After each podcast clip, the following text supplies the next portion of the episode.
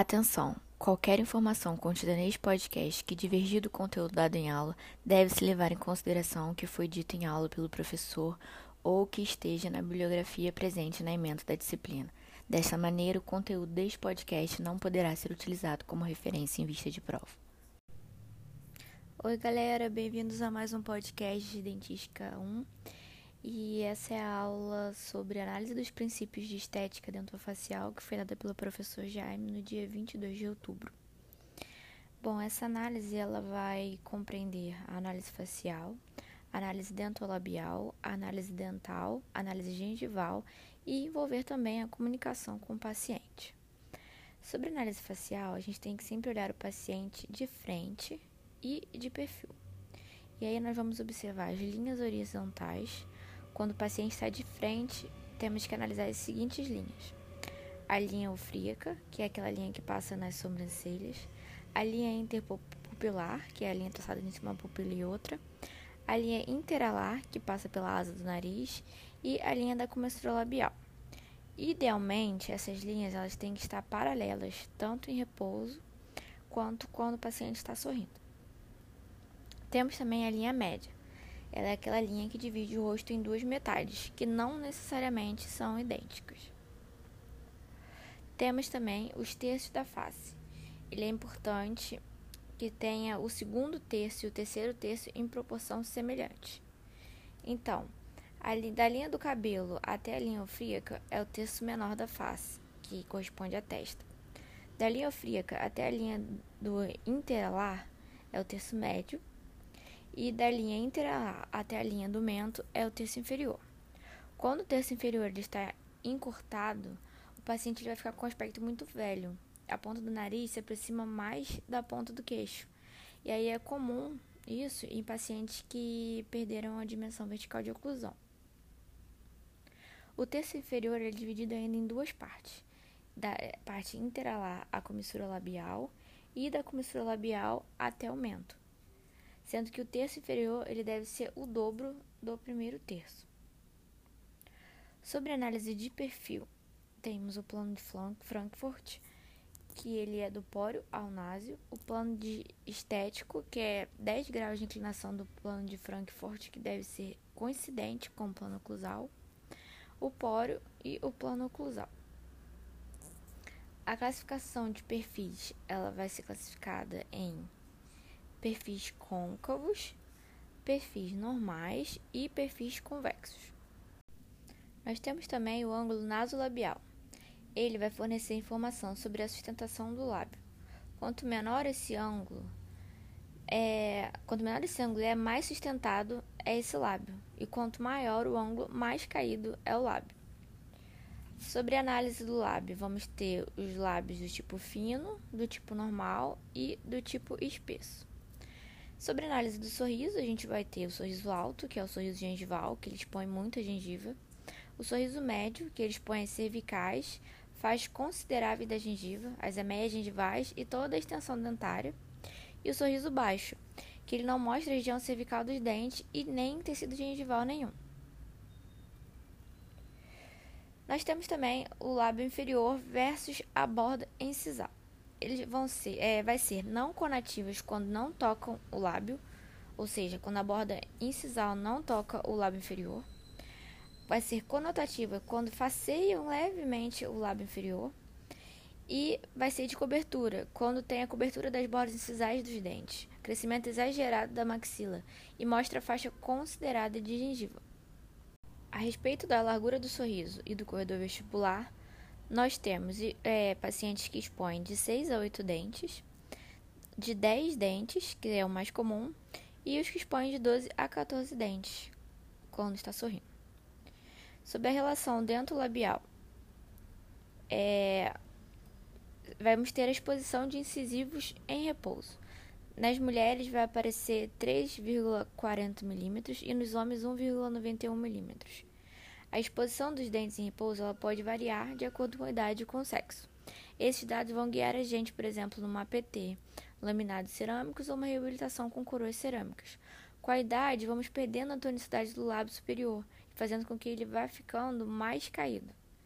Então, o dente vai aparecer menos quando a gente está em repouso. O lábio vai cobrindo cada vez mais.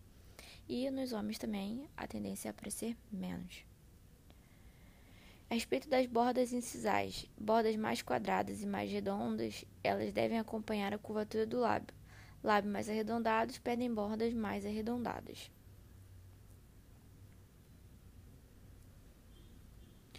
Já sobre o sorriso gengival, ele pode ter vários motivos. O lábio superior ser curto, pode ter uma hipermotilidade labial, pode ter uma extrusão dentoalveolar, uma erupção dental passiva alterada e desenvolvimento vertical excessivo de maxila.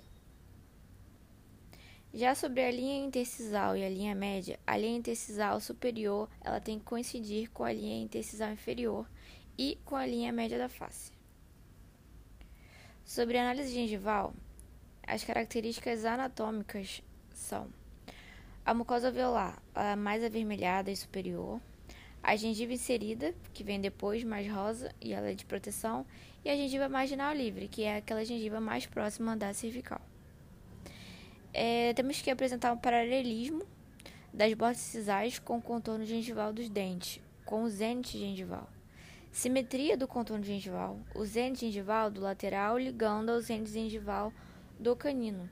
E o do lateral, ele é um pouco mais abaixo. Nas mulheres, é mais normal ainda ter um zênite no canino maior, mais alto do que o do central. E nos homens, geralmente, é da mesma altura. O zênite gengival, ele é aquela porção mais apical da coroa dentária. Então, vamos ter que analisar a presença de papila entre os dentes, que dá um aspecto bastante naturalidade e proporção.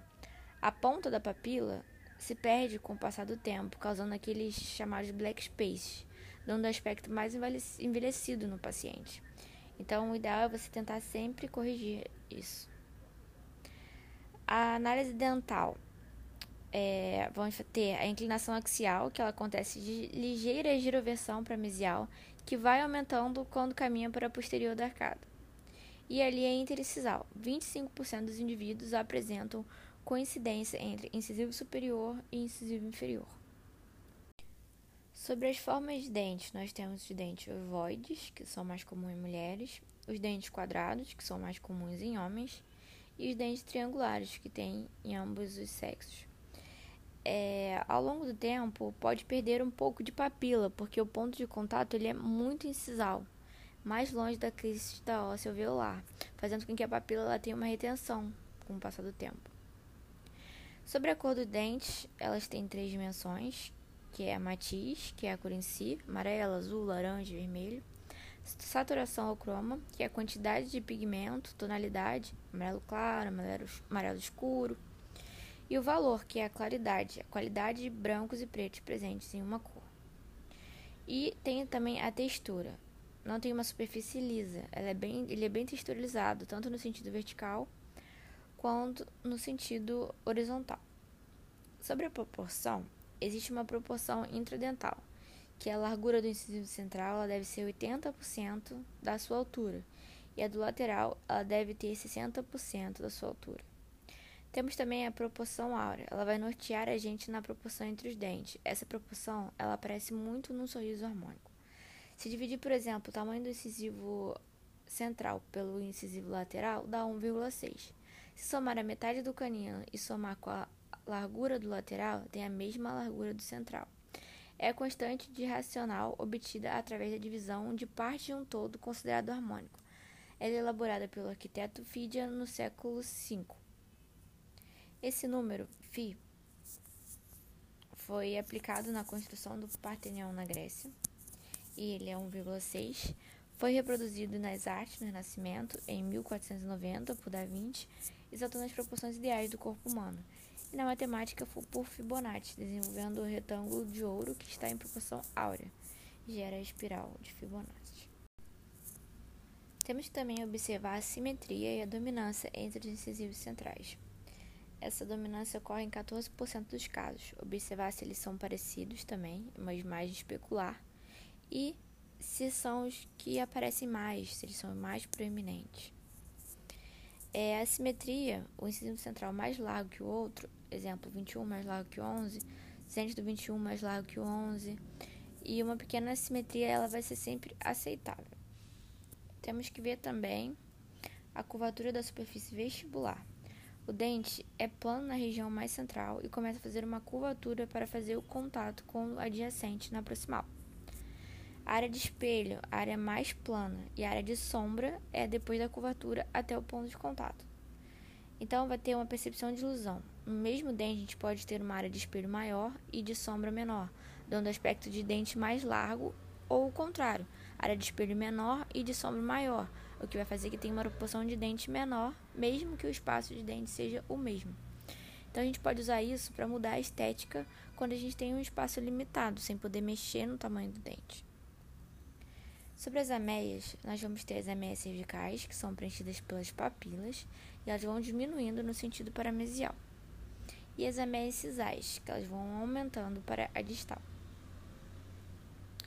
A respeito do enceramento diagnóstico e ensaio restaurador, a gente tem que saber que eles são recursos protéticos que podemos usar para desenvolver a harmonia do dente, pelo modelo do paciente, deixando o formato da largura e a proporção adequado. Você molda, joga uma resina no molde e pode botar na boca, vendo se ficou adequado. Outra forma é o enceramento digital, onde os dentes são, são escaneados. É, um software faz o melhoramento dos dentes em proporção áurea. E se você tiver. É, se você tirar dessa proporção, dessa proporção, ele sabe, se tirar muito dessa proporção áurea, o software ele vai te avisar. Aí o paciente ele aprova e com uma resina bisacrílica no modelo é, põe na boca do paciente e o paciente tem a ideia de como vai ficar o seu sorriso. E o ideal também é você sempre ter, fazer o checklist. Esse checklist ele existe como um, como um checklist com tudo que isso foi falado na aula. E você vai marcando tudo, analisando o paciente e consegue chegar a uma análise mais criteriosa do paciente.